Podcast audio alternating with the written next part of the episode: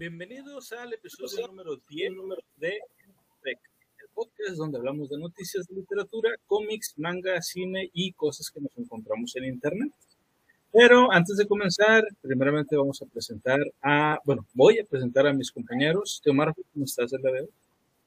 Excelente, feliz juevesito, feliz jueves, como dice la chaviza con la imagen de azúcar corriendo. Este, feliz de la vida, muy, muy contento el día de hoy, este, de un episodio más de Meroteca. El día de hoy empezamos más tarde por petición del público, nos dijeron la última vez se juntó bastante gente, pero mucho más tarde, y nos dijeron empiecen más tarde porque la gran mayoría de nuestros oyentes pues tienen este, este horario libre. Entonces, a petición de ustedes, hoy iniciamos más tarde. No, no es que nos tardemos nosotros, ustedes lo pidieron. luego, luego echando las culpas. y bueno, pues también como en cada episodio de Meroteca, Capitana, ¿cómo estás el día de hoy? Hola, papu, pues bien, aquí esperándose, esperándonos las caguamas. aquí esperando las caguamas. para aquellos que no sean de México, eso es como que, ay, qué rico. Es, una bebida eh, em, energética porque te pone muy alegre y demás, del tamaño familiar, equivalente aproximadamente a un litro y está consistida regularmente de cebada fermentada. Deliciosísima. Cerveza. está constituida de, gloria, gloria y poder. Gloria. y poder, es correcto. Así es, estamos en la espera de ese néctar delicioso de los dioses, de la cebada y del maicito. A pesar de que diga tamaño familiar, raza, es para que lo compartan con sus tíos y sus abuelos, no es para los niños. Anteriormente se conoce que se les daba aquí en México, ¿eh? Había anuncios de que la cerveza más pura para tus niños, recién destilada. Y yo, ¡ay, mendigos morros! pues de hecho, la, cerveza, beber cerveza, perdón, en niños realmente no es, no es malo. Este, al igual que con los adultos, lo malo es excederse y pues obviamente el cuerpo de un niño, pues con, más con menos cantidad, ahí sí le va a causar problemas. Pero ese es tema para otro día. yo, tenía, yo tenía, un enorme, un enorme miedo porque siempre hay un dicho muy conocido que dice que los niños y los borrachos siempre dicen la verdad. Yo, yo me preguntaba si el oráculo era un niño que estaba bien pedo. Siempre tiene ese como que ese, e, esa mentalidad, que, que, que, la razón de todas las verdades era un niño en el monte que traía una que estaba entonces cervecita y yo, oh, ilumínanos, oráculo y el morro. Estás bien feo. Algo así, no sé. Ah, a lo mejor así, eso, eso era Buda, güey. no era más que un niño panzón ebrio en una montaña, güey. Estás bien feo, pa. Estás bien feo. saludos, saludos para la gente del Tíbet que nos ve. Pero bueno, continuamos. Eh, perdón, antes de comenzar, me gustaría recordarles que si les gusta nuestro contenido, por favor, denle like y compartan, suscríbanse a nuestro canal y al resto de nuestras redes, que eso nos ayudaría muchísimo y nos motiva a seguir adelante con este proyecto. Y si nos sigues en Twitch, puedes participar directamente en el podcast con tus comentarios. Además, puedes apoyar a través de Stream Elements, Streamlabs o boymeacoffee.com diagonal BP Mundial. Por lo que te cuesta un café, puedes ayudar a que este sueño continúe y seguir fomentando la literatura.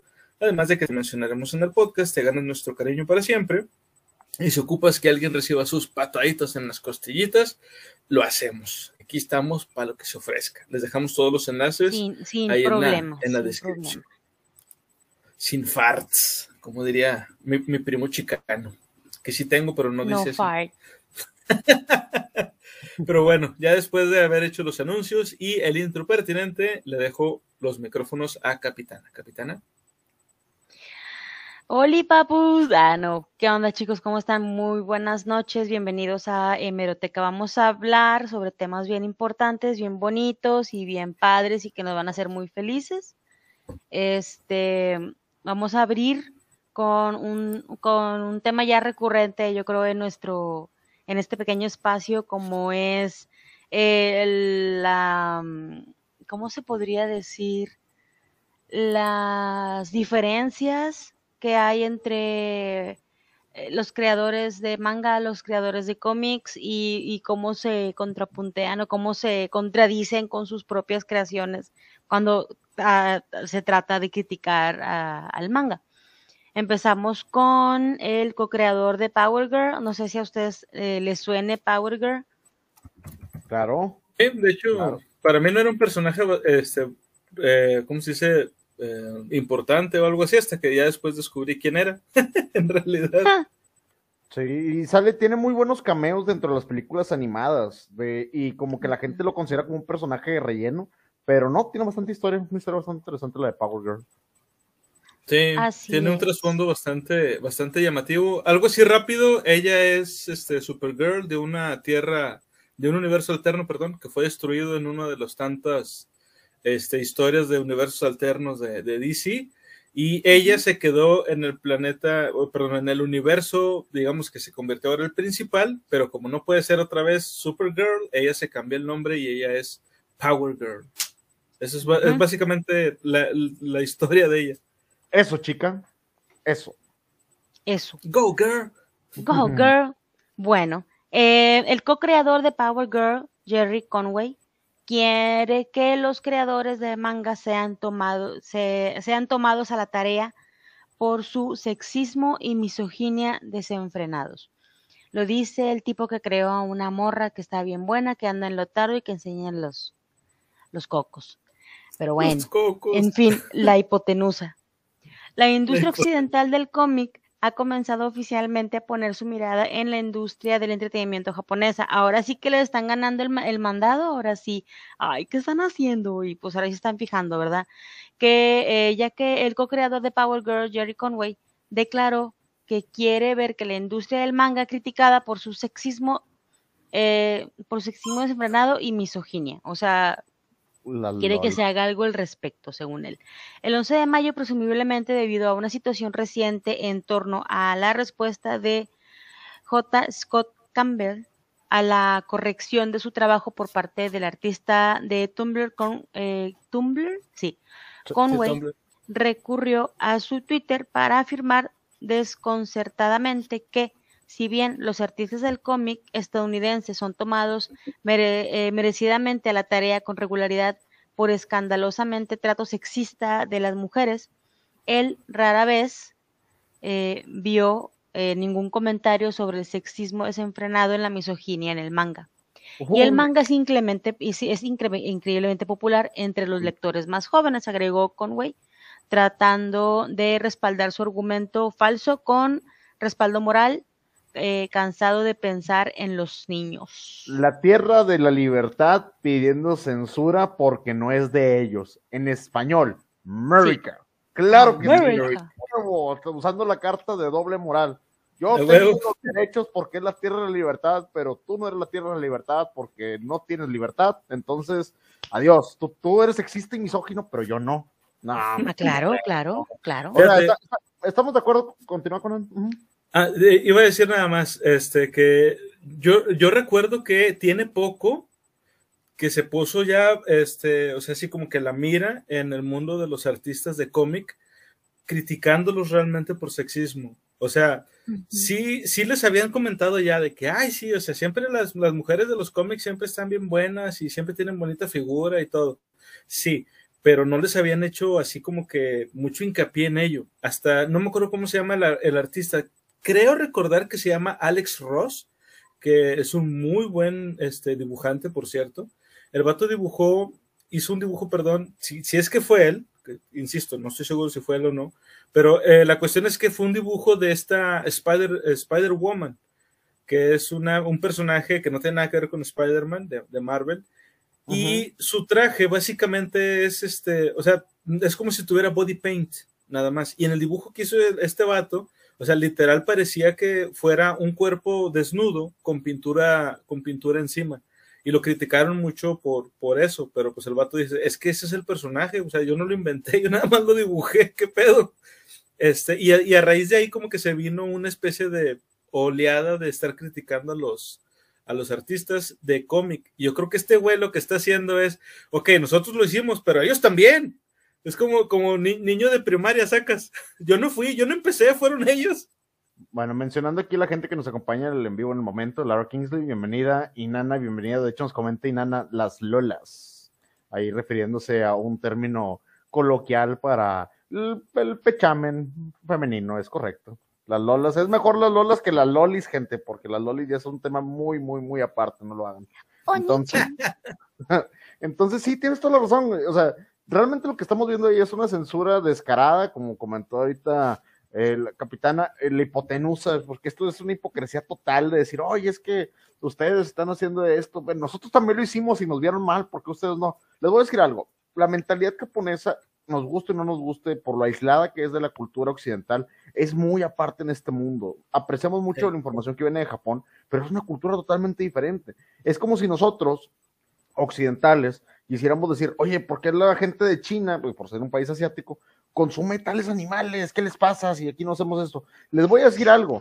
Aquí en México tenemos una cultura muy diferente a la de algunos países de Centro y Sudamérica. Hace poco se dio el caso de una, de una migración hondureña donde comentaban, porque nosotros aquí en México apreciamos mucho el frijol, el frijol viene siendo como el acompañante perfecto de cada comida y tiene sus propios platillos este, aparte. Allá lo consideran que es comida de cerdos, consideran que es comida para Ah, sí. animales. El frijol no es comida, el frijol es para los animales, el frijol no se consume por humanos. Y nosotros aquí ofendidísimos porque, oye, ¿qué te pasa? Unos frijoles refritos con quesito y demás, y unos frijoles charros son riquísimos. Pero vean qué tan diferentes somos de un país hacia otro. Ahora imagínense uno que está aislado del mundo del otro lado y tú llegas a decir, tiene una cultura muy eficiente, tiene una mentalidad de libertad total, que Estados Unidos se jacta de que no, nosotros somos el país libertad. Te voy a decir algo, si en Japón vas caminando en falda, con tacón alto y escote pronunciado y eres un señor de 60 años, nadie te va a decir nada. Exacto, exacto. Nadie Ah, te va a nos decir acaban- nada. Nos acaban de dar unos, unos, Unos bits. suculentos bits. Muchísimas Muchas gracias. muchas gracias, Laura. Laura Kingsley, muchísimas, muchísimas gracias. Dice, eh, con mis frijoles no se metan, diría la princesa grumosa. Denme un segundito, sigan conversando. Ah, ok, ok. Dale, dale. Entonces, vemos es correcto, los frijoles es una escena donde Finn, eh, donde estaba comiendo una lata de frijoles, si mal no recuerdo, una lata de frijoles, y que decía, con frijoles no se metan. Entonces, vemos una diferencia cultural enorme. Y si Estados Unidos quiere que todo el mundo piense igual que ellos, con los mismos márgenes morales y demás, perdóname, pero esto se va a poner muy feo. Estados Unidos yo creo que tiene la mayor cantidad de gente deschavetada, ¿eh? Pero Sí, por a huevo, diferencia. Hemos visto muchos videos de Karens, como les llaman allá a las, a las personas como que están, son irritables fácilmente, eh, también de- del tipo masculino y femenino, de ambos tipos.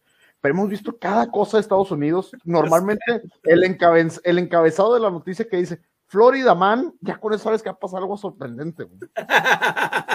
Huevo. O sea, a mí- dale, dale. A, a mí, a mí me parece que esto es este, o sea, de entrada este güey está hablando de, ¿cómo se llamaba? Dijimos, Jerry Conway. Este, el vato de entrada está hablando desde la ignorancia, güey, porque para empezar, sí es verdad que este, en, los, en los mangas se sexualiza mucho a las mujeres, Totalmente de acuerdo. pero no en todos los mangas. Estamos de acuerdo. Y sí, es verdad también que este, los, los pequeños, los más jóvenes, son, eh, en su mayoría, son, son la, eh, digamos, no, no voy a decir que son el grueso de los fans del manga, porque en Japón. Todos leen manga, desde el morrillo más morrillo hasta, hasta los ancianos, porque hay mangas de todo, de todo hay mangas, hay mangas de fútbol, hay mangas de, este, de, de ajedrez, hay mangas Uy, que no son De no Go, el famosísimo, el de Go, el de, El. ¿cómo se llama este juego? Creo que es Choyo, Choy, donde juegan con, la, con bolitas. Bueno, ese y es de Shonen Jumps. Es titular de Shonen Jumps. Eh, eh, sí, sí, o sea, a, lo que voy es, este, no en todos los mangas se le da el mismo trato a las mujeres. Este, digamos, eh, en, el, en el caso de, de, de estarlas sexualizando, porque, por ejemplo, tú puedes ver este, que en un mismo manga hay personajes femeninos que no son sexualizados para nada, de ninguna forma, y puedes ver también este, que en ese mismo manga hay otros personajes que sí lo son, pero son sexualizados porque ese es el poder de ese personaje. Te pongo un ejemplo rápido. En Goblin Slayer hay una Ah, hechicera que tiene los pechos muy grandes y ese es su poder. De hecho, hasta ella habla de una forma bien sensual. Haz de cuenta que estás viendo a Jessica Rabbit, pero Sí, la bruja. conozco, la conozco perfectamente el personaje que te refieres, que es como que la acompañante del otro espadachín. Del, del güey de la lanza. Así es. Spearman. Bueno, Entonces, tienes razón ahí, pero también vamos a verlo por el otro lado. A lo mejor, no creo que como que eh, este Jerry Conway no ha visto mucho anime o no ha visto muchos mangas, porque también tenemos el otro lado. Por ejemplo, hay un manga de comedia que a mí me encantaba que se llama Orange Host Club. Orange Host Club. mira, oh, está genial. Orange Host Club es lo Orange mejor. Host o sea, Club es lo mejor del mundo, sí. y si ven el anime, el, el, el ending es la onda. Tiene una batería violentísima, sabrosísima. Está Con... Es uno de los mejores endings que le puedo recomendar de, de J-Rock. 100, ¿Es el de las 10 de tres 10. chavas? Salud. Salud. Compa. ¿Es el de las tres chavas que, que tienen un club de juegos, de juegos de mesa o algo así? Mm, No, ese es, No. ese es Kakegurui. El que yo te estoy Ah. diciendo Orange Host Club es un club de una escuela donde los protagonistas son hostes, pero son hombres. O sea, es un club para que las mujeres se entretengan con ellos. Hay un Ah. personaje que es un niño Loli, ah, que, que realmente es una persona, es, el, es mayor de edad que todos ellos, pero tiene un cuerpo muy de niño. Está el, el príncipe como encantador y guapillo. Jaja, ¿con quién hizo el pacto para tener esos poderes? Es para una tarea. No, nana, ¿qué pasó? es, es, es kryptoniana, no, no, no- no hizo, no hizo ningún trato, es kryptoniana y ya, Ya todos vienen así. hermosos, o sea, ya vienen de fábrica así. Mira Henry Cavill, o sea, es como decir, no, pues, ¿por qué está tan guapo? También es kryptoniano. Entonces, en Orange Host claro. Club, te- hay una pareja de gemelos que hacen mucho el jueguito ahí de romanticismo tipo yaoi, un poquito más pesado. Este, hay una, hay uno que es como que el Ya lo guapo, vimos, Felipe, ya lo vimos. Sí, ya me acordé cuál es. pero está muy bueno y es muy divertido. bueno. Y no te Los gemelos son geniales. Sí, los son geniales, es pura comedia, 100% son la muy recomendado. Ahora, Bueno, veamos del otro lado, es- hay, hay animes que están enfocados en, en la sexualización, como Green Green, por ejemplo, no vayamos tan lejos. Súper de comedia, súper relacionado con cosas este, sexualosas y demás, pero es el otro punto. Hay una infinidad de babosadas en el anime. Hay, hay, hay, hay, hay animes que inclusive no tienen humanos, o sea, que tienen Sí. personajes animales o demás. No todo es arriba.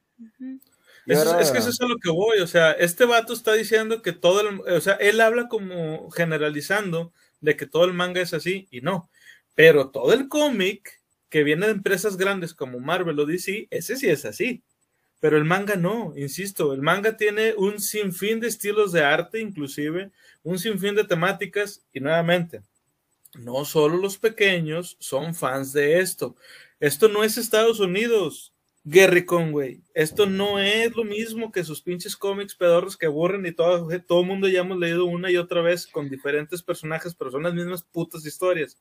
Esto es algo diferente. Hay Recordemos para el- niños y para adultos. Recordemos la creación del- del manga en sí. O sea, la época en la que se crean los mangas es una época de necesidad de, de hacer algo. Eh, creo que estaban que por acabar la Segunda Guerra Mundial, Se acaba de terminar la Segunda acaba de Guerra terminar la Mundial. Segunda Guerra Mundial y empiezan a hacer ese tipo de historias. O sea, pa- obviamente, pues supongo que fue para eh, distraer a la gente de la Sí, guerra, para. Entre- así, entretenimiento barato y, y de ahí funcionó y, de, y, y entonces también de ahí podría ser que sea tan, tan versátil, de que Sí, cualquier claro. historia puede hacerse manga, porque al final y al cabo es entretenimiento y así lo ven. Con- Es como que uno, no, no he visto un japonés que se aviente de una silla para por creyéndose Superman. ¿No? Me suena, me suena que al- alguien haya pasado. A lo mejor Ahorita porque me, no suena que se casen con personajes de anime. que, que si lo buscas en Google con el título Florida Man tries to fly like a Superman, va a aparecer algo. Va a aparecer algo. Y busca, busca cualquier cosa que tú creas que no puede pasar en este mundo y busca las palabras Florida Man antes de ello y vas a encontrar algo. Ah. Y a diferencia del, del- también del cómic, pues bueno, se enfocó en, en el superhumano, en el supersoldado, en el, en el superhombre que estaba también combatiendo pues, en, en la guerra, en el caso de Capitán En el América. soy uno más que tú. Eh, exacto, soy uno más que tú. En el caso de Superman, pues bueno, es, es un tipo cualquiera, o sea, cualquiera puede, el, el mensaje está implícito en el personaje. Y solamente puede tratarse de eso, no, no puede ser de otra cosa. Que estamos pendientes de leer el, el cómic de Superman contra la comida, el japonés, el manga, perdón, el manga japonés de Superman contra la comida. No lo, he- no lo he buscado todavía, me, me quedo con esa tarea de, de buscarlo. Felipe, ¿lo buscas, por favor? Te encargo bastante. Y este y lo, y lo vemos a ver qué, qué tanto se rifaron en, en hacerlo. Pero esta personita, este chico Conward, dice, como prueba de su afirmación de que el manga estaba lleno de sexismo desenfrenado, Este, y misoginia, el veterano escritor del cómic señaló la imagen de portada del cuarto volumen de Dungeon Builder, eh, The Demon King's Lilibert is a Modern City, Aura, algo así. El monstruo eh, tetona de elfos antiguos eh, con su atuendo estándar con poca ropa. Creo que ahí viene abajito en la página. Chinga, ahí el- sale. La página, sí. Dale para abajito, Marfi, en la página que tenías ahorita y ahí sale. Ah, yo pensé que era un anuncio de una página de Juanita te quiere conocer. Dame un segundo. Por eso lo cerré, porque se veía medio, se veía medio, Juanita. se veía medio Ay, chiquitudo, ento- Juanita. entonces, Chihuahua, yo pensé que era un anuncio de eso, se los juro, porque se veía medio.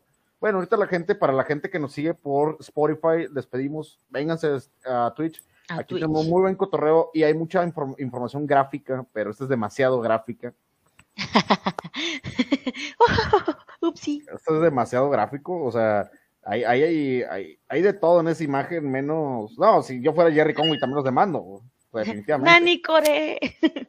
Pero a ver, ¿este es un manga o es una novela ligera? Eh, él lo catalogó como manga. Yo creo que es una novela ligera. Porque hasta donde yo sé, este es una novela ligera. Lo cual derrumba totalmente su argumento, porque este pedo es una novela, o sea, es un libro, no hay ¿Es dibujos un libro es correcto? más que el de la portada.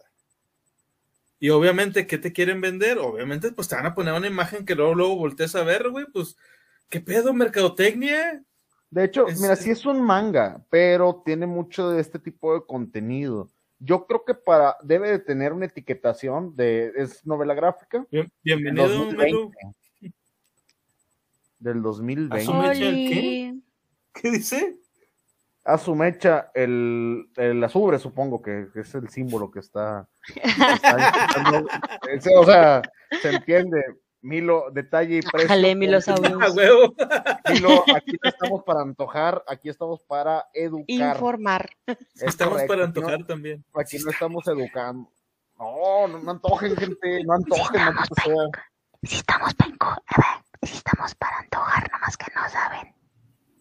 Oye, no, Continuamos. es- ese es un clickbaitazo. Es un clickbaitazo. A ver, vamos a cerrar esto porque decía ahorita Inana las lolas y pues la neta nos van a censurar. Está muy intenso este cotorreo. Buenas, buenas, Pero buenas, bueno, Milo, se, se, se entiende el- el- el- la queja del don Jerry con Conway, de que, bueno, en un tuit de seguimiento, Conway continuó, sin mencionar la desenfrenada sexualización del manga de las mujeres jóvenes, adolescentes y preadolescentes en los medios de eh, en los medios que en Estados Unidos son principalmente populares entre lectores más jóvenes. Ignoramos esto porque tenemos miedo a criticar los trapos culturales no occidentales, preguntó. A ver, Y- con los trapos no se metan. Para empezar, con los trapos no se estén metiendo. Ellos tienen un público totalmente aparte. Es- es Sí, la- a huevo. la- la Los trapos que- son otro pedo. los trapos van totalmente aparte. No hablamos de comunidad LGBTQ más. No, hablamos de trapos japoneses. Es otro tema totalmente. la- la- aquellos que tengan información de lo que es un trapo y los que no, son unas pequeñas jergas que van ahí en la puerta. Este, son unos como pañuelitos, guiño, guiño. Entonces, el- el- los trapos, con los trapos no se meten. Ahí sí, eso, esa raza déjenla aparte. Muchos de ellos nos siguen. Un saludo, Mr. ah, bueno, continuamos. Bueno, y pues bueno, comentan, en primer lugar, su afirmación de que las representaciones sexualizadas de personajes femeninos son intrínsecamente sexistas y misógenas es una mentira absoluta.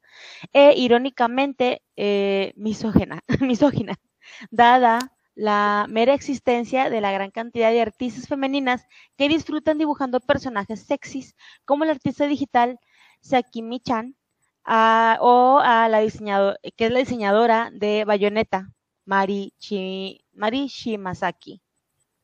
O sea, sabemos, ya conocemos a, Mayo- a Bayonetta que está súper intensa y súper guapísima. Bueno, la dibuja una mujer. Y pues Sí, ellas gozan de, de que pues sus personajes lucen, sus personajes son, son interesantes y todo. Es que hasta Así que pareciera eso- que, hasta pareciera que hay que explicarle a la gente. Es fantasía, no es verdad. Estos personajes no existen. No, ya, estás grande, ¿qué pedo? Lo dijo alguna vez eh, en un capítulo de Bob Esponja, los tradicionales. Tranquilo, hijo, solo es un dibujo. Sí, es, es que sí, es, es- es verdad, güey. Y, y este, esta gente, güey, y digo esta gente porque son nada más los gringos los que están cae y cae el palo. Y eso es porque les está yendo mal con su pinche industria pedorra este, de, de cómic. Y por eso están volteando a ver a quién chingan. Nada más por eso lo hacen. Les voy a decir lo que se está terminando el cómic americano para toda la gente que no ha entrado en contexto, porque no estamos diciendo que el cómic americano sea pedorro de manera general. Tiene grandes historias, muy buenas historias, pero tiende a caer en cliché. Imagínense si viéramos. Lo mainstream. Lo mainstream. Bueno, Imaginen que tenemos los cómics tan buenos como lo fueron las Tortugas Ninja originales, este Batman de la época de oro, porque era la época de oro a final de cuentas, DC, Marvel con sus grandes series y producciones que han hecho recientemente. El problema es cuando te recalientan lo mismo. ¿Qué pasa si haces una pasta, eh, una pasta con tomate? La sirves fresca, sabe rico. ¿Qué pasa si la misma pasta la recalientas al día siguiente? No va a saber igual. Es pasta, pero no sabe igual.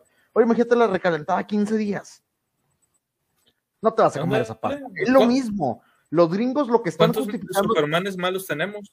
Exactamente, los gringos lo que están haciendo es rejustificar la falta de interés de crear nuevas historias originales y humillar a aquellos. Por ejemplo, ahorita tenemos dos grandes historias muy recientes que es The Voice en Prime e Invencible, que también está en Prime. Denles es una gran oportunidad, son grandes historias de héroes, pero vistas desde un punto de vista diferente. Yo te entiendo, de repente hay, una, hay un cliché de un Superman malvado, que hay un cliché de esto. Sí, son clichés porque lo hemos visto muchas veces.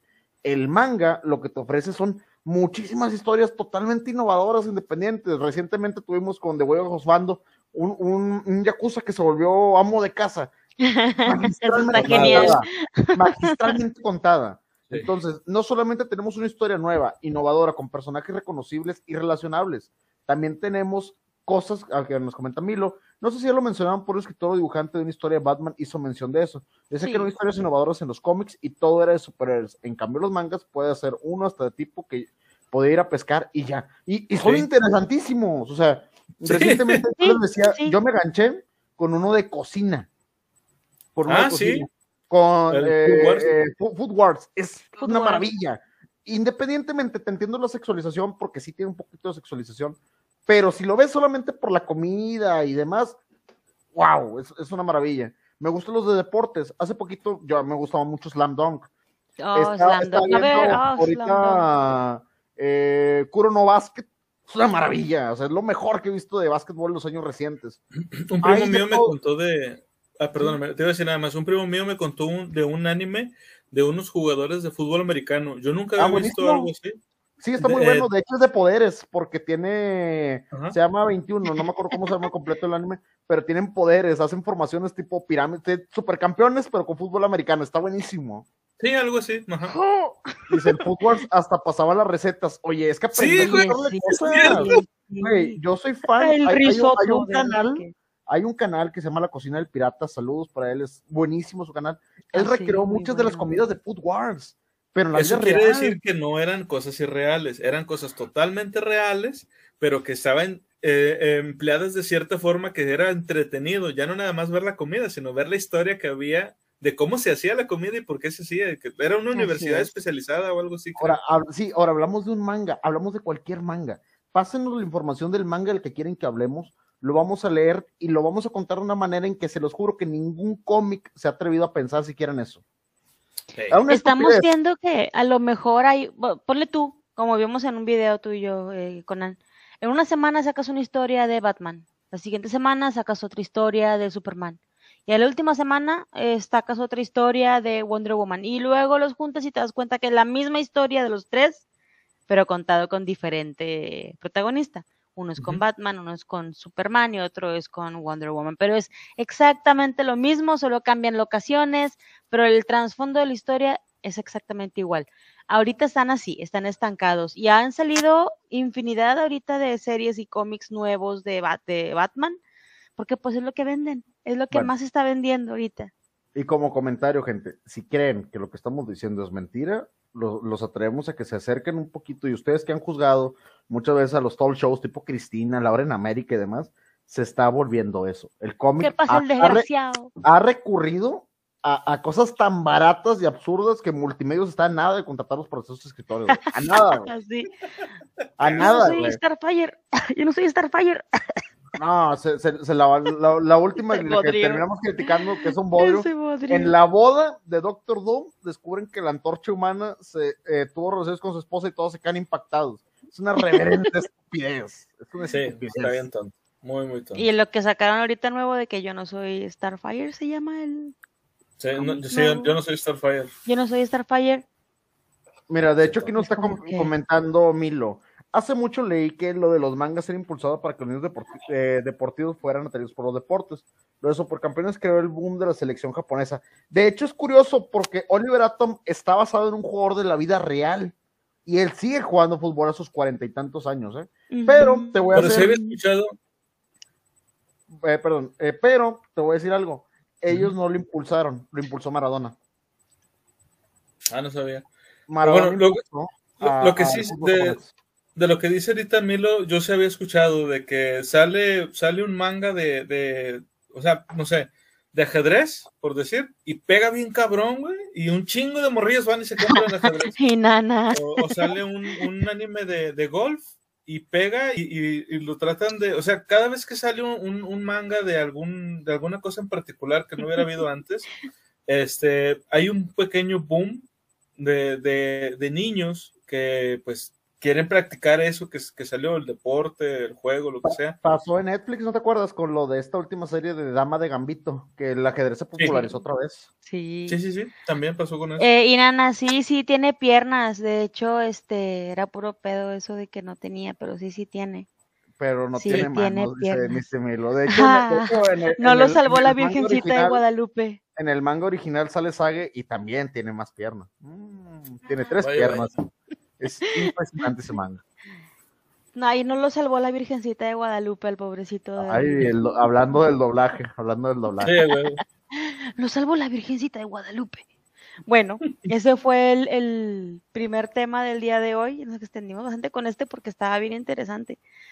Pero sí, Sí. ese fue el primer tema del día de hoy. Como un eh, el creador de cómics de un personaje muy pechugón se pone a criticar que porque el cómic, el manga es, es sexista y así.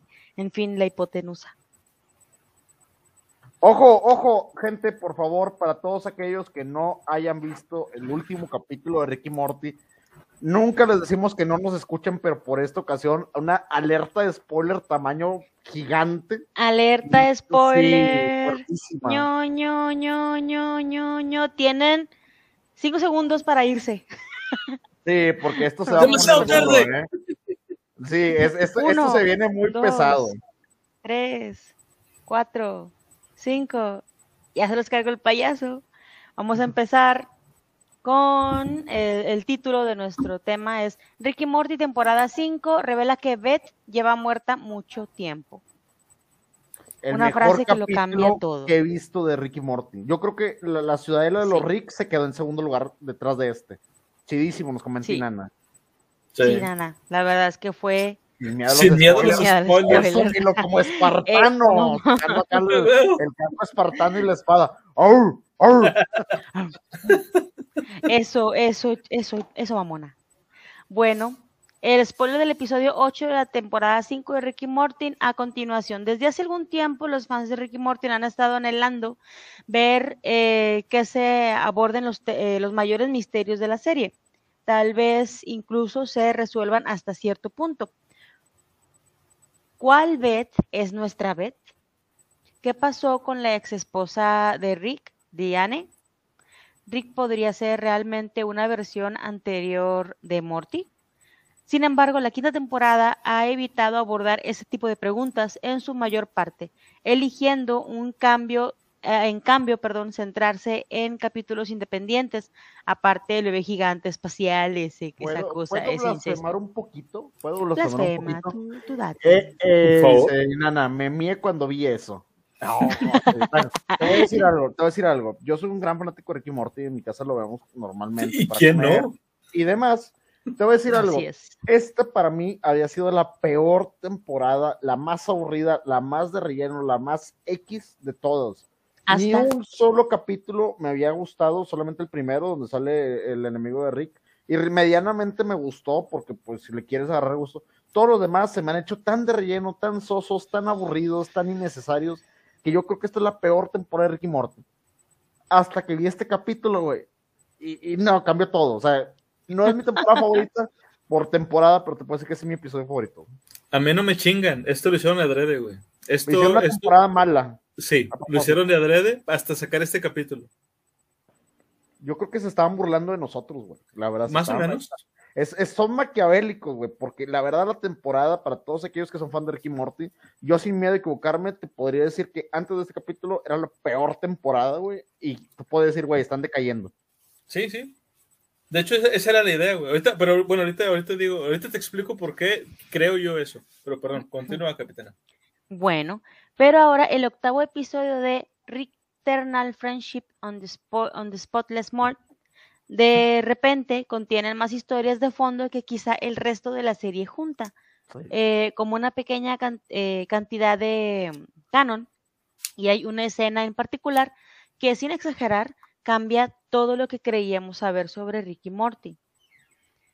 Las cosas comenzaron cuando Rick se sumerge en la mente de hombre pájaro para ayudarlo a volver a la vida. Claro, hay un número infinito de hombres pájaros a través de las infinitas realidades con las que Sánchez podría pasar el rato, pero por una vez Rick elige aferrarse a la versión original de alguien que ama, y eso resulta ser mucho más importante de lo que piensas.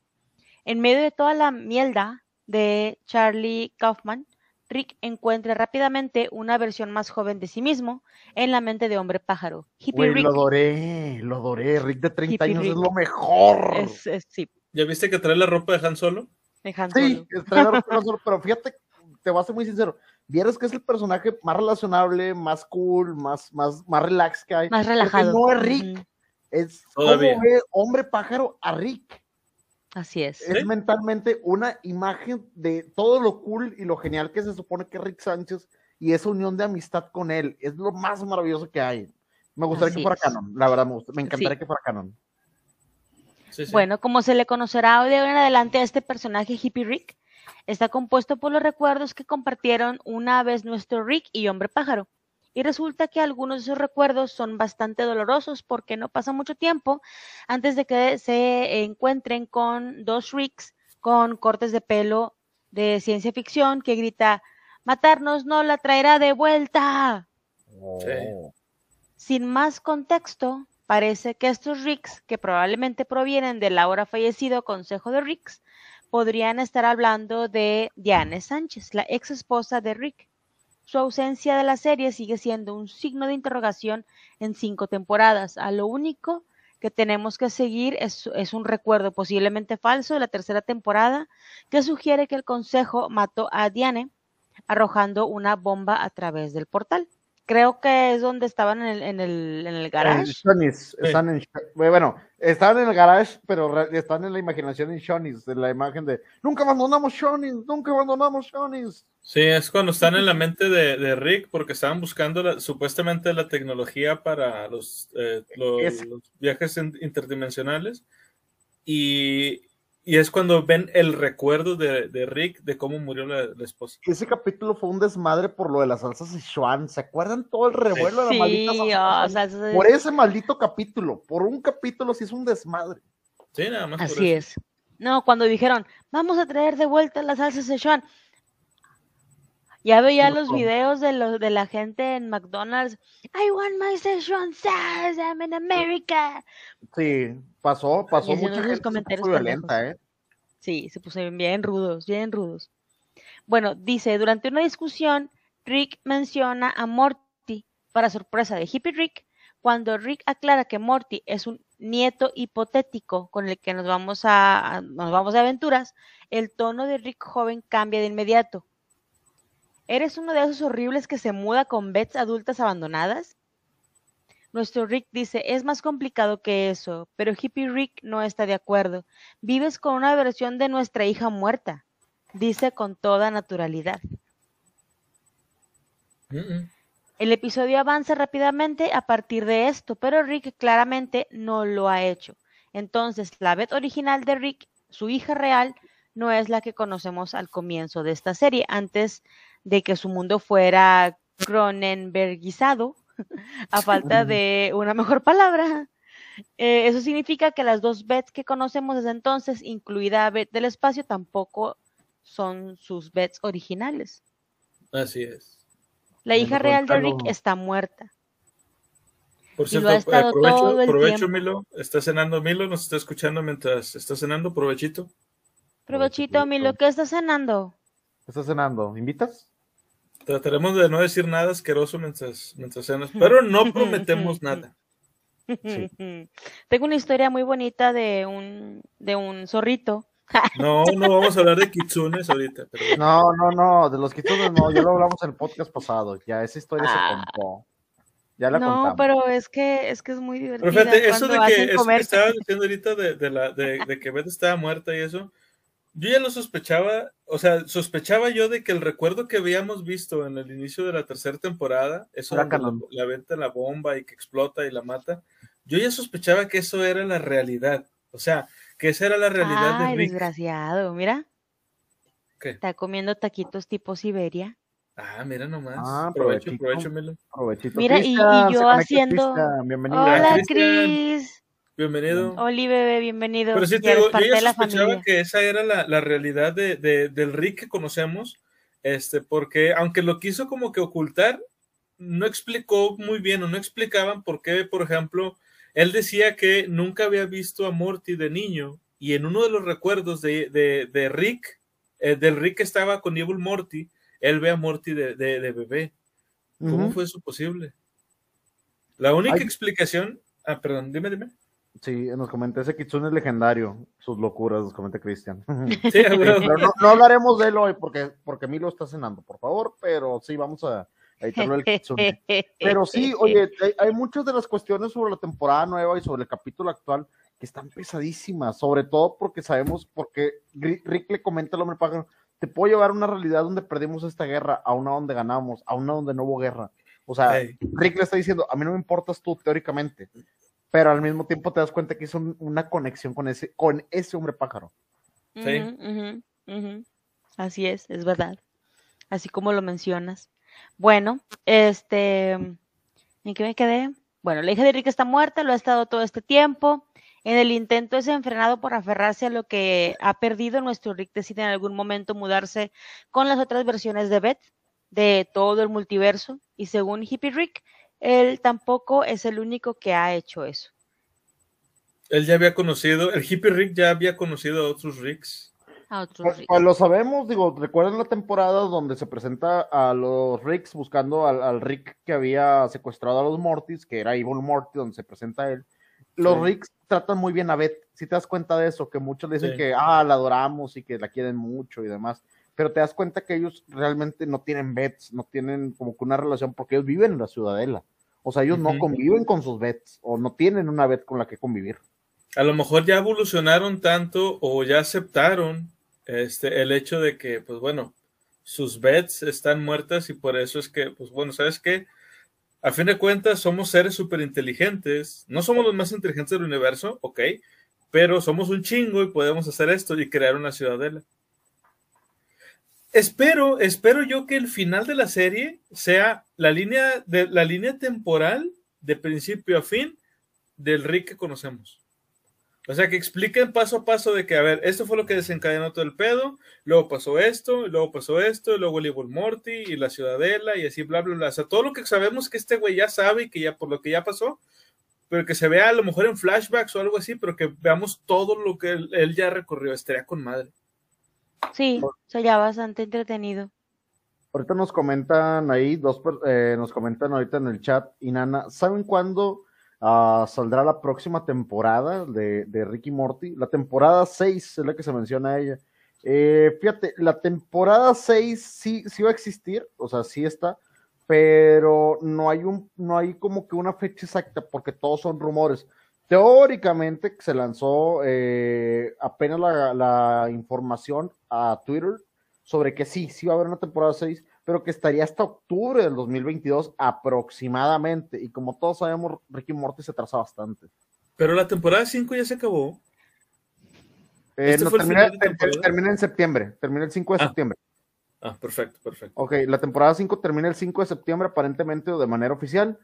Y la temporada 6 se estrenaría hasta octubre del 2022, eh, con un- una diferencia de un año aproximadamente. Les comenta Cristian, Evil Morty es el original, es el más Morty de las historias del multiverso. Yo discrepo, yo discrepo. A lo mejor es el Morty original. Bueno, no, para empezar, no puede ser el Morty original de nuestro Rick, porque como sabemos, Beth murió y no, no existe. Por e- por ende no hay existe Morty. Morty. Exacto. Pero estoy de acuerdo en que el, el Evil Morty es el Morty más Morty, así como Rick es el Rick más Rick. En eso Rick. estoy de acuerdo. Pero no es el original de Rick, porque insisto, no existió nunca porque Beth murió. Así Oye, es, Cristian, este, ojalá y hayas visto el último capítulo de Ricky Morty, porque entonces ya te, ya te spoileamos bastante. Está muy bueno el último capítulo, yo creo que ha sido lo mejor de la temporada y lo mejor de Ricky Morty en general. Pero sí, os- ve- velo de ese lado. Este capítulo te, te da muchas respuestas, pero te siembra más dudas y te deja con todas las malditas dudas adentro. Sí. de- Ahí, justamente ahí, Sí, te las, te las deja enterradas ahí. te las deja ahí. enterradas ahí. no, Ándale, perro. Bueno, pues esa fue la nota de Rick. Espero que la hayan disfrutado, muchachos. Y pues a mí también me sorprendió mucho el de repente escuchar que Beth estaba muerta. Y yo, nada, volteé a ver a Conan y Sí. dije, no, ¿cómo que está muerta? Ahora todo tiene sentido, ahora todo, ahora entiendo por qué los, los capítulos anteriores fueron muy, muy feeling. Si te das cuenta, a diferencia de otros capítulos de otras temporadas, esta temporada fue muy feeling. Fue, vimos a un Rick abrazando a, a Summer, Hombre pájaro, Summer. hombre pájaro, Summer, a Beth, eh, decirle que la amaba, o sea, era, era como que sí me sacaba mucho de mi centro porque no era el Rick al que estábamos acostumbrados, donde él no te iba a decir jamás que te amaba o, o que, sen- o que sintiera algo, sino que se enamoró de una vieja con tentáculos extraños en un paseo con Summer. O sea, eh, eh, estaba muy, muy feeling, muy, muy feeling este persona, este, este, este Rick, no sabemos de qué dimensión sea, pero este Rick Nos, tenía mucho corazón. nos comenta Cristian que sí, sí vio la última temporada. Oye, Cristian, una duda, viejo, ¿de qué país eres? Siempre tenemos esa pregunta, duda, ¿desde qué parte de este extraño globo con forma de patata nos estás viendo? Siempre. Oye, no tiene forma de patata, es plano. Ay, no, es una patata plana, no sé. No está-. Es una, Es una es una- patata es una plana. tortilla. Una tortilla es, una, española. es una patata hash brown, entonces, ándale. La Bueno, cara de ya Conan. para, ya para cerrar con este tema de, de Rick y Morty, nada más quería comentar.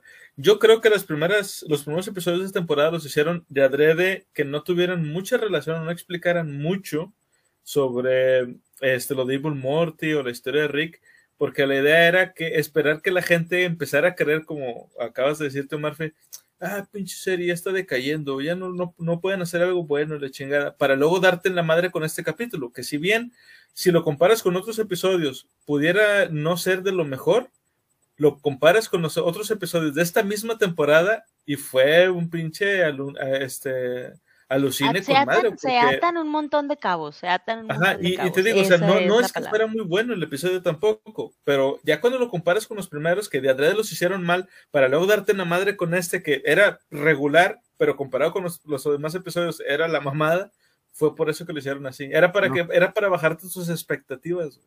Lo hicieron de adrede.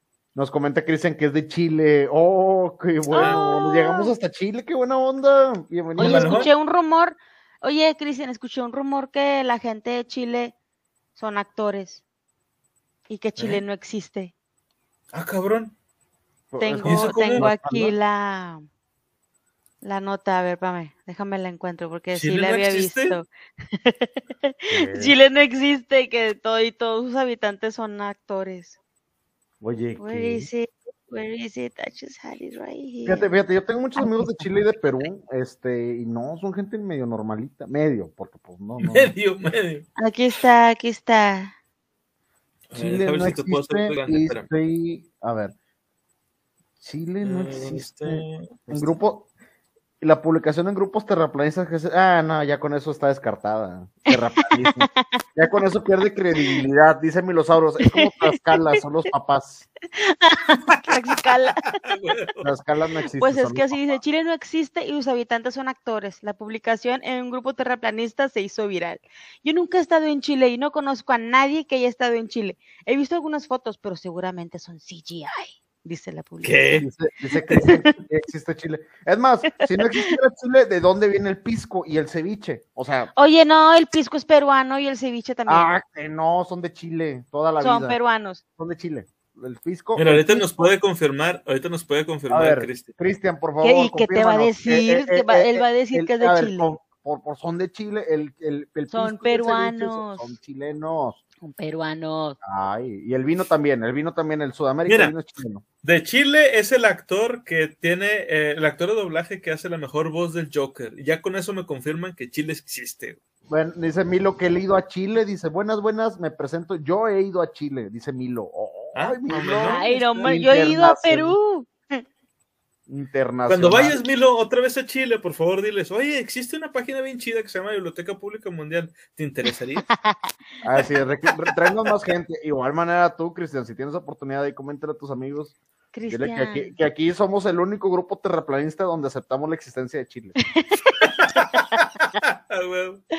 Bueno, Cristian, aquí, aquí te amamos. Nuestro corazón late por ti y por ti también, Milosaurus. Gracias. Roar. Roar.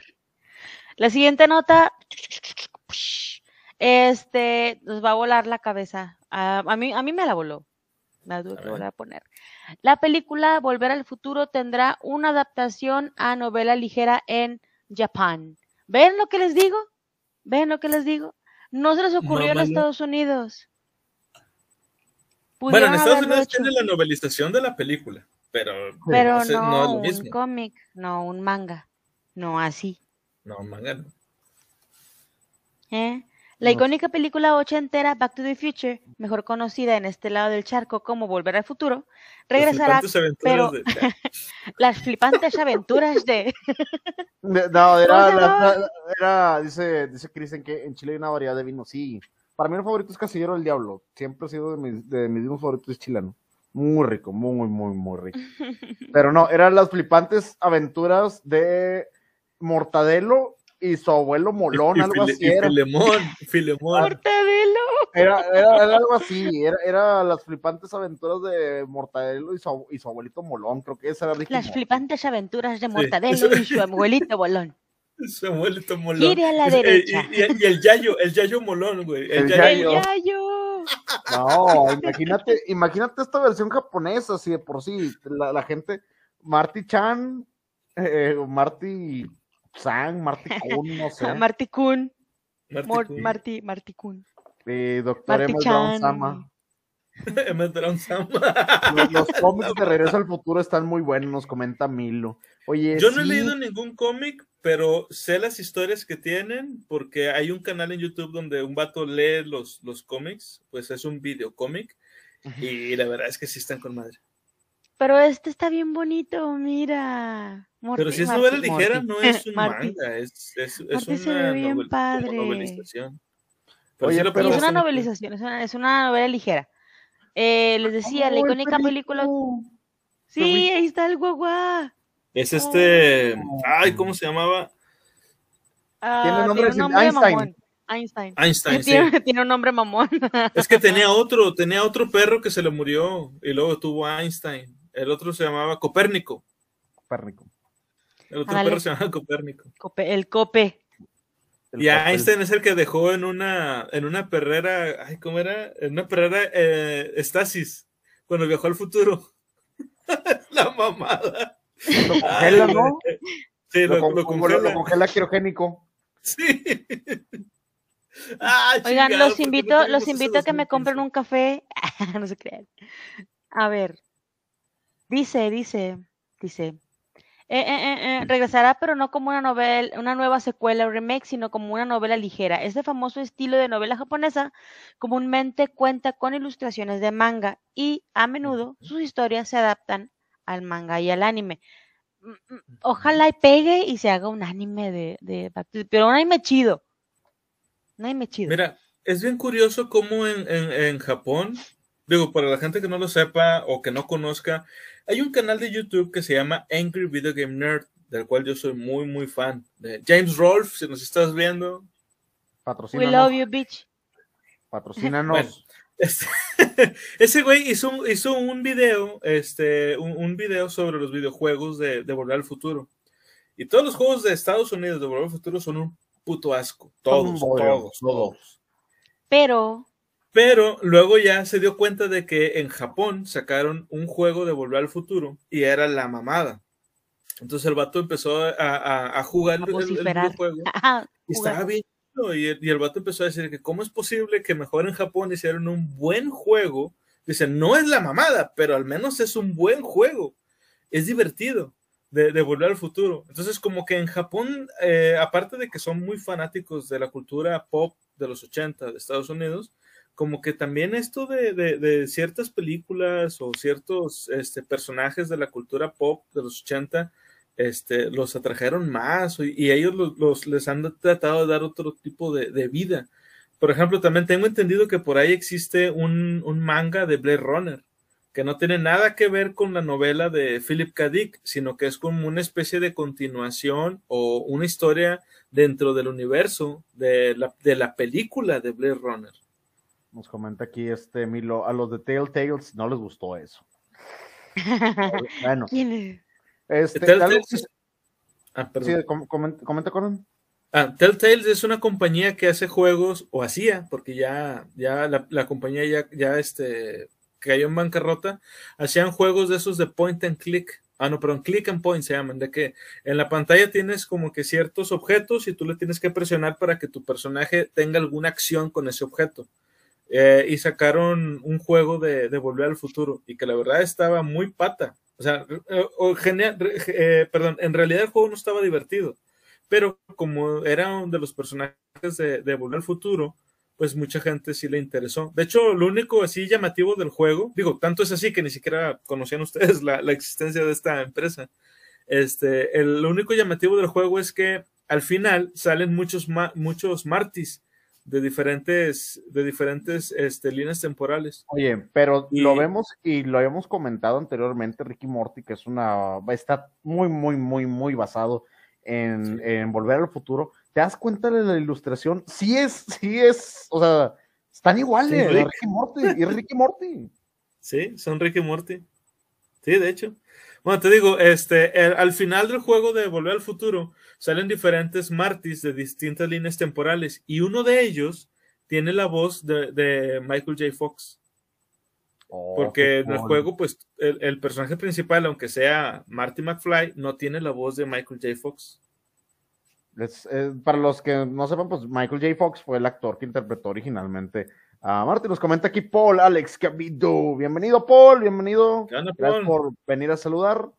Continuando con la historia, dice la nueva adaptación de la cinta a cargo de la editorial infantil Poplar Publishing Co. a través de su sello Poplar Kimi Novel, por lo cual está dirigida a niños de escuela primaria y secundaria en Japón. Es lo que les comentábamos ahorita, el público del manga no es solamente para niños, también es para adolescentes y adultos, pero este va a ser enfocado al público juvenil. Dice, la película de gran éxito estrenada en 1985 dirigida por Robert Zemeckis, es la primera novelización para niños. La entregaremos con frases familiares para los niños e ilustraciones geniales. Dice la descripción de la novela que ya se puede reservar en Amazon. La adaptación de la novela ligera está escrito por Ichiro Oumi y presenta ilustraciones de Serogo Iwamoto. El primer volumen se publicará en Japón el 18 de agosto a 748 yenes, alrededor de 5.400 pesos chilenos. Ahí, por favor, nos ayudan, Cristian, con la conversión, nos dicen cuántos cuántos dólares son. 5.400 pesos chilenos. Y la editorial ha mostrado la primera portada de Marty McFly, Doug Brown y el inolvidable DeLorean como protagonista. La portada es una genialidad, ¿eh? Es una genialidad. Sí. De hecho se ve muy chida. Y eso es algo que define también mucho a, las novelas ligeras. Las novelas ligeras por lo general incluyen algunos dibujos, como acabas de, de mencionar, Tim Murphy, este, pero no son dibujos de manga comunes y corrientes, son dibujos que traen muchísimos detalles y una calidad excepcional, o sea, no es como los dibujos normales de que ven dentro de las dentro de un manga. Este, están más tratados, tienen más sombreados, están muchísimo más elaborados, pues. Así como las portadas, por ejemplo. La calidad del dibujo obviamente se nota que es súper hiper japonesa. Vemos ahí los clásicos ojos saltones, para aquellos que no nos están viendo. Dice Paul, Alex, se parece a Eren de Shingeki no Kyojin.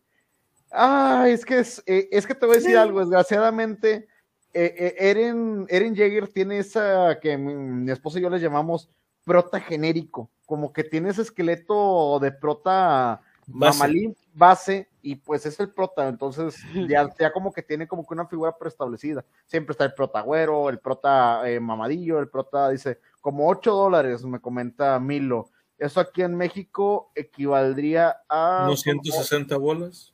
No es caro. Eh, no, son cuatro promociones de Kawama aproximadamente. Tres promociones, excelente. Muy bien. Y lo estoy Digo, no convirtiendo es- para nuestros amigos de México que, que tengan alcoholismo y que no sepan cuánto es el dinero actualmente. Es lo que equivale más o menos. Sí. Dice, Eh, también dice por 160 bolas. eh, dice Paul, o el de Sword Art Online. Ah, Kirito. El de Sao, Kirito. Dice, después será Terminator versión anime japonés. Ah, nos comenta Milo. O el de Konosuba. Está igualito el prota de Konosuba, fíjate. Eso sí, no sé cuál será. El otro Kirito, ese sí lo es conozco. un Isekai, es un Isekai que está muy de moda ahorita en Japón. Es de un tipo que se muere, se muere de una manera tan heroica salvando a una chica de un carro que le iba a atropellar. Y cuando está en el paraíso o en el, en el juicio del paraíso, está una diosa y le dice, vato, era un tractor, iba bien lento y no tuviste que salvar a la chica, te moriste de un infarto por miedoso, güey. Y el vato- no, y deja tú, la chava se lo está curando de él lo, le- lo empieza a romper, a romper el gacho, lo empieza a tirotear y dice, pues mira, tú bueno, una segunda oportunidad, vas a renacer en un mundo medieval, con fantasía, bla, bla, bla, vas a vencer al rey demonio, sobres, te voy a renacer, te puedes llevar una cosa Jalo. de este mundo. Dice, una cosa, sí, recontrajalo, y cuando se lo está llevando el, el acá en la luz iluminación de, oh, el vato le dice, y te llevo conmigo, y la vieja, ¿qué? Y se lo lleva, vámonos, y, y así empieza con Osuba, con Osuba te voy a decir algo, sí es de esos animes que están ultra, hiper, mega sexosos, pero es muy entretenido, muy interesante. No te estoy hablando de que sea sexualizado para las mujeres. Hay una escena donde un batallón de orcos mujeres se quieren echar al prota y se lo van a echar, sí o sí. Es que, mira, eh, no, quisiera volver a entrar en el tema esto del, manga y de la sexualización, pero yo creo que hay, hay una palabra bien importante para poder definir si algo es, es eh, realmente sexualización o no, y eso es contexto. Porque muchas veces podemos ver personajes demasiado exuberantes, pero esa es la gracia. Es gracioso, es chistoso ver un personaje así. No necesariamente porque te vaya a, a atraer, no, no necesariamente porque te vaya este, a estimular, pues, sino que la idea es que sea chistoso. Te pongo un ejemplo. Eh, hace, hace unos uno o dos meses, Netflix acaba de sacar una serie donde pelean dioses contra hombres. No sé si lo han visto. Muy buenísima, claro que sí. Bueno, y cuando sale esta Afrodita, es una, es una mujer que tiene los pechos muy grandes. El, Y- el- el meme. Sí, y cada vez que aparece salen unos vatos agarrándole los pechos porque son tan grandes que pues se les caerían, entonces ellos la- lo sostienen.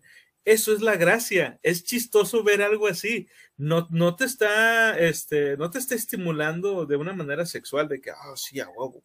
No, o sea, es que de que no mames, güey, mira, los tiene tan grandes que se los tiene que agarrar alguien más.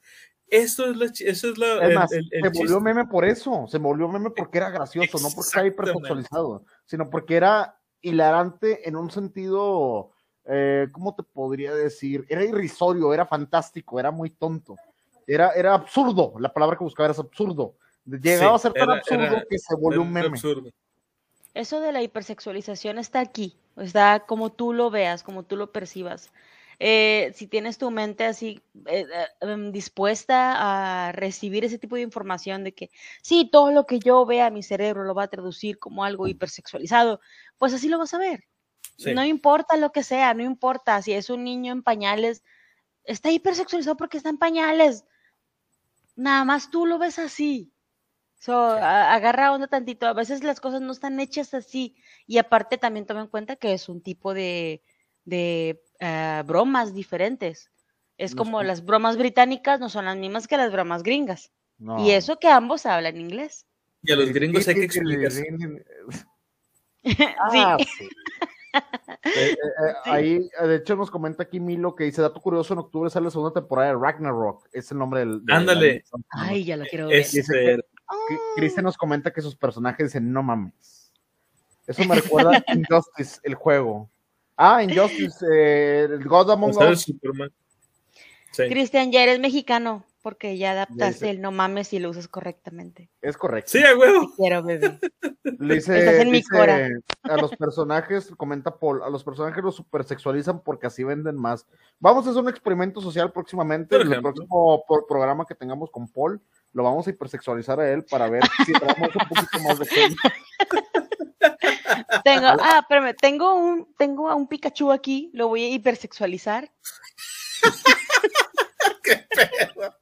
Por favor, gente, no crean que todo lo que tenga que ver con ese tipo de situaciones es, es de, de ese tipo de... de- Hay, hay, hay público para todo, hay público para todo, existe público para todo, pero tenemos que respetar mucho que es la visión original del artista. E igualmente, ahorita que estamos hablando de Ragnarok, los personajes masculinos son muy musculosos, son muy finos, tienen grandes pectorales, Adán y algunos de ellos, no me van a dejar mentir, ¿qué, le hicieron a ese pobre Pikachu? No tiene nada todavía. ya No está, ya- de Max. está. no, lo voy a hipersexualizar, lo voy a No. hipersexualizar, lo voy a poner brasier y tanga. A ver si, a ver si este se les, a ver si les prende. Ay, qué furro. No, no, no, paso, paso, capitán. Un poco furro. Bueno, continuamos. ¿Qué más? ¿Qué más? ¿Qué más? Tenemos la siguiente noticia, va para allá. Es algo de que Keanu Reeves por fin será un superhéroe. DC lo Ah. convenció. Ver, Pero le ponlo. Ay, con que DC. ya fue, un, ya fue un superhéroe de DC prácticamente. Constantine es un superhéroe de DC. Ah, es verdad, Constantine. Pero bueno, les dejamos una imagen de Keanu Reeves sonriendo. Muy buena por- película. Muy buena la película, la verdad. Es de las mejorcitas que, bueno, él ha hecho muchas, pero es de las que más me gustan a mí. Nos comenta Milo, ese Pikachu está encuerado. Ay, pues ya, ya, ya le ¿Ves? ¿Ves lo que te digo? La hipersexualización. Pikachu. Ya valió queso este pedo. Bueno, a ver, comenta, comenta, capitana. Mm, Clara que sí, cla- clara que sí. Keanu Reeves es una de las estrellas más queridas y cotizadas de Hollywood, obviamente, él es un papucho, con el éxito de su propia franquicia John Wick, así como el próximo estreno de la cuarta temporada de Matrix. Keanu Reeves realmente no necesita explorar otras sagas de cine para meterse en la cima, obviamente, pues él ya tiene todo este pedo dominado. Sin embargo, los fans ansían que pronto sea parte de alguno de los universos cinematográficos de superhéroes que desde hace años nos cautivan. Este, me cautiva Marvel, DC, no, DC no me gusta. En, el, en junio del 2019, eh, Kevin Feige, el jefe creativo de Marvel, reveló que ha platicado frecuentemente con Keanu y por eh, frecuentemente nos referimos a casi con todas las películas que el estudio ha producido para sopesar cuál sería el proyecto indicado para que el actor se una al MCU. Durante largo tiempo, eh, ninguna oferta había sido suficientemente llamativa para Keanu hasta ahora. El actor finalmente decidió darle el sí a las películas de superhéroes, pero para sorpresa de muchos no tendrá su debut en el MCU, qué triste, sino en el universo inspirado en los cómics de DC y eh, el otro gigante de adaptación de superhéroes en el cine. De gigante no tiene ni madre ese güey, pero bueno. O sea, estoy hablando de DC. DC. Ah, ok, ok. Eh, en, el, en las películas, en las películas. En las películas. En las películas. No, de, Hacemos de- el de giga- acotación. de gigante sí, pregúntale a Keanu Reeves. Keanu, ¿qué, qué estás? Y Keanu te puede hacer así, como le está haciendo la imagen, así como que de gigante, usted está presumiendo.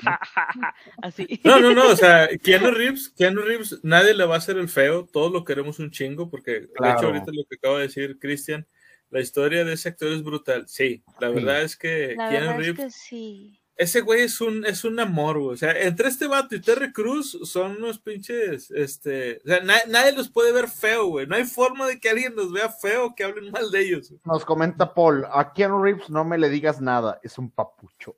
Así Sí, es, que- así es. Paul, estamos de acuerdo. Somos tres personas heterosexuales que pensamos que Keanu Reeves es un papucho.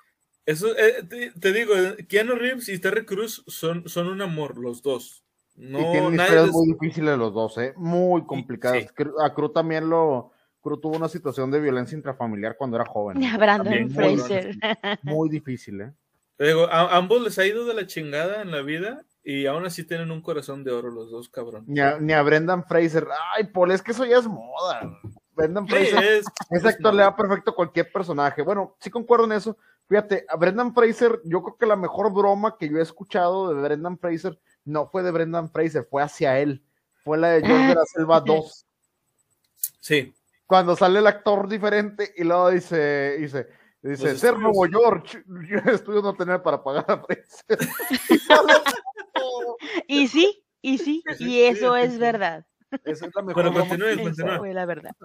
Bueno, Keanu Reeves realmente no es ajeno a los contenidos de DC Comics en la gran pantalla, ya que en 2005 protagonizó el filme de Constantine, como ya lo habíamos mencionado, el cual está basado en el cómic Hell, Hellblazer. Hey, Blazer. Sin embargo, sí, su nueva apuesta apunta a una película en donde las, las características capas de los superhéroes son parte importante de los trajes de los personajes. O sea, se lo van a vestir con mallas y todo. Está bien En los ma- mayas, pero que nadie escuchó nunca Edna Moda sin capas. Sin capas, Sin porque se los traiga una turbina de avión y valen queso. El o se los 20 de lleva un cohete. ¿recuerdas a Testa Rayo? A ver, ¿recuerdas a este rayo? Bueno, con los niños, succionado por una turbina de... No, amamos, amamos a Edna Moda aquí. De la Eh, onda. La moda es genial. El 20 de mayo del 2022 tendremos la oportunidad de ver, o mejor dicho, escuchar a Keanu en una película de superhéroes con DC Legends of Super Pets, una producción animada basada en cómic del mismo nombre, Legend, de, eh, Legión de Super Mascotas en español, en donde tendremos la oportunidad de conocer las aventuras de Crypto, quien es conocido ¿Qué? principalmente por ser el perro de Superman y demás mascotas con superpoderes. O sea, él va a ser la voz de Crypto. No está mal, mira. No, no, no, no está mal. no, a ver, a ver, mal. vamos a No ver, vamos a detenernos dos segundos y les voy a explicar el motivo de esto. No, no está mal, tiene razón. La, la voz de él, aplicada y conocida por todos nosotros, puede ser muy beneficiosa para darle un gran carácter al perro. Les recuerdo, los Claro, de y aparte primeramente tienen que ser actores. Pero vemos un Un presidente. chiquito. Ah, ah, dale, Un chiquito. En inglés.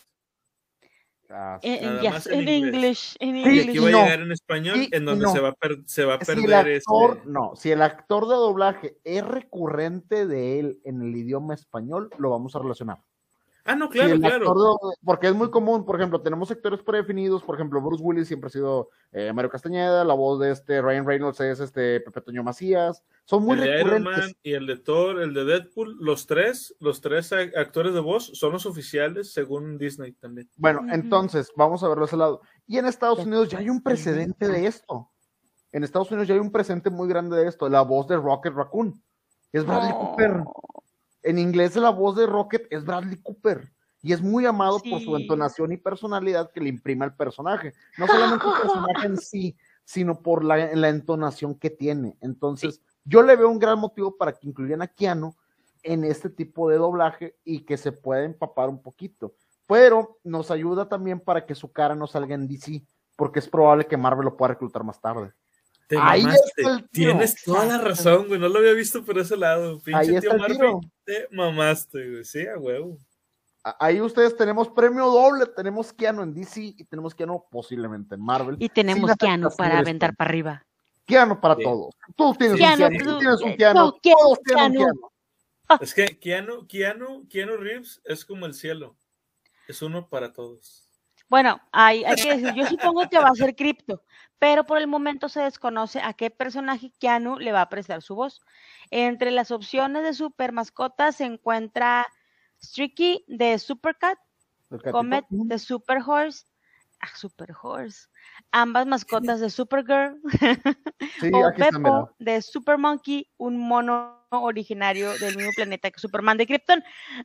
Y no podemos fuck? dejar de pensar en, no podemos dejar de pensar en ti, ti, ti, tiri, ti, en Monkey. tiri, ti, ti, ti. Sí, de, Sí, de- Monkey. Gran personaje de Henry ese lo hizo Tartakovsky, el, Sí. el de Henry Tartakovsky que tuvo ahí la oportunidad de las chicas superpoderosas, el laboratorio de Dexter, y por Dexter. supuesto Monkey y una Dexter. gran parodia de los superamigos, buenísima, con Su- Gigantón, ¡Oh! Van Halen y el- no recuerdo ¡Al Hallen!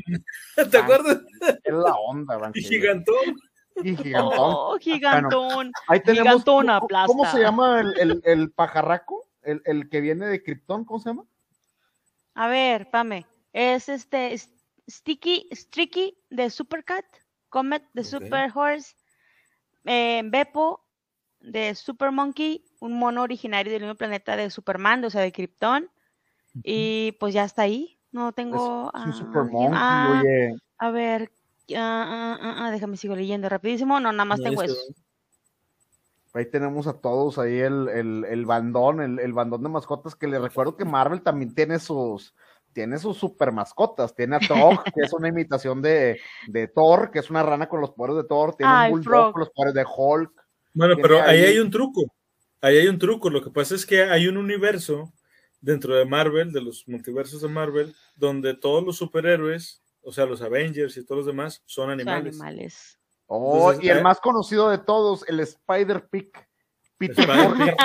Peter- no, el, el, No, es Peter Rocky. Porker, pero es la Peter onda. Peter Porker. Porker, güey. Se llama Peter Porker, espérate, deja tú. No, ojo, Eso ojo, es todo, ojo, ojo. amigos. No, ojo. Peter Porker, su origen es la onda, porque no es un puerco radioactivo. Él es una araña que fue mordida por la tía May radioactiva que resulta que es un puerco. Un puerco. Entonces Sí. es una araña que absorbe los poderes de un puerco radioactivo. La mamá. Así de, así de rimbombante. Batiperro. No Batiperro, lo ¿Bati sabemos. qué? Ah, ¿Bati ¿Bati qué? qué? Batileche, ¿qué? Batman Claro, aquí. Shaggy. Era, este, bocadillos y batileche para todos. ¿Bati ¿Bati qué? qué? Te sale muy Se le rayó el disco y al güey. sale excelente. Se le, sale- se le rayó el disco ahí al pobrecito, este. ¿Qué pasó con Al el batiperro? No Shaggy. sabemos. El perro ese que está del lado izquierdo creo que es el perro de Batman. El, El que negro. sale en Batman del futuro. Sí, ese es ese güey. Se ve muy feliz ahí por ser un perro de Batman. No sé, es, es, es mi impresión. Bueno, dice, sin embargo, lo que sí sabemos es que Keanu compartirá créditos con Kevin Hart, quien dará vida a Ace de Batman Hound. Ah, el compañero peludo de Batman y Robin, ya sé cómo se llama, Ace. Kevin Hart se lo ubica, ¿no? Sí, el chaparro. Mm, creo el que sí. chaparro que sale en, en Jumanji. Sí, y otros Sí, sí. actores que al igual que Keanu aún no revelan sus personajes como Kate McNoy, John Krasinski y Vanessa Bayer y el mexicano Diego Luna. Yo siento que Diego Luna va a ser la del chango. Ojalá, que ser- ojalá yo- será yo la que sería, que sería el, el como tipo, me gustaría que tuviera, que tuviera un- como que el perico, pero con acento latino. Me gustaría mucho que se escuchara así. Oh, sí, también. Sí, sí, sí, caribeño. Caribeño. ¿Será otra, será otra Ey. versión de José Carioca? ¿Te acuerdas de José Carioca? De los tres amigos, por de supuesto. los tres José amigos. Carioca.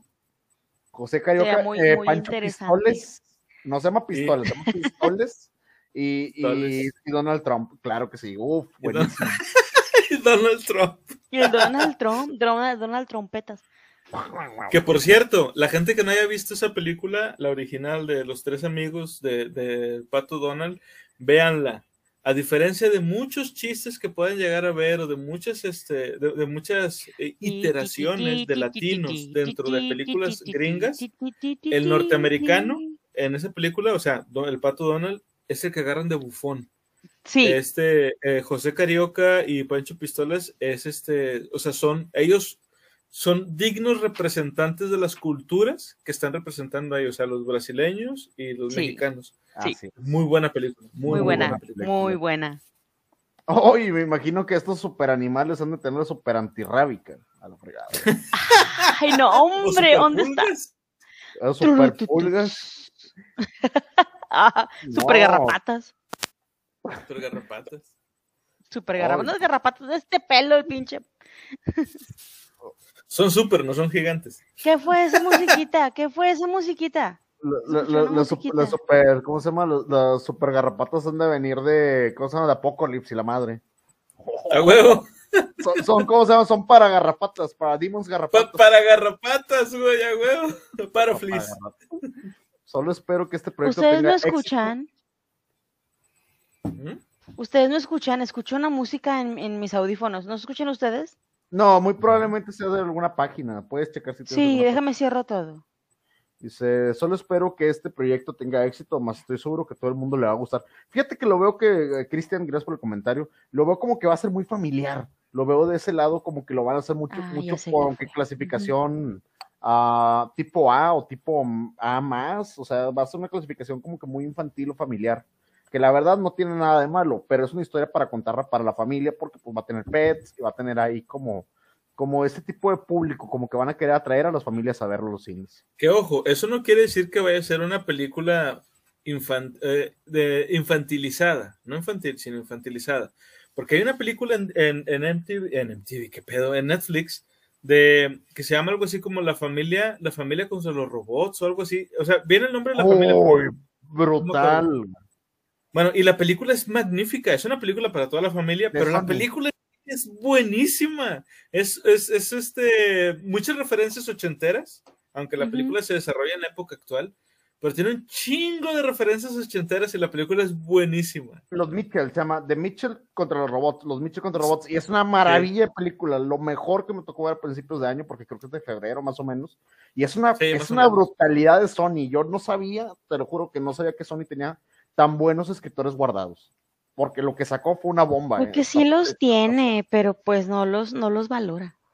De hecho, Ay. la película, la película la escribió el mismo que escribió este, la, la caricatura esta de Gravity Falls. Y de hecho los Ah. personajes, los personajes se parecen un poco en los diseños si le pones un poco de atención, pero esa fue la razón principal por la que yo la quise ver, porque era el mismo escritor y a mí me encanta Gravity Falls. Alex Hirsch. Sí, Gravity Falls está Alex genial.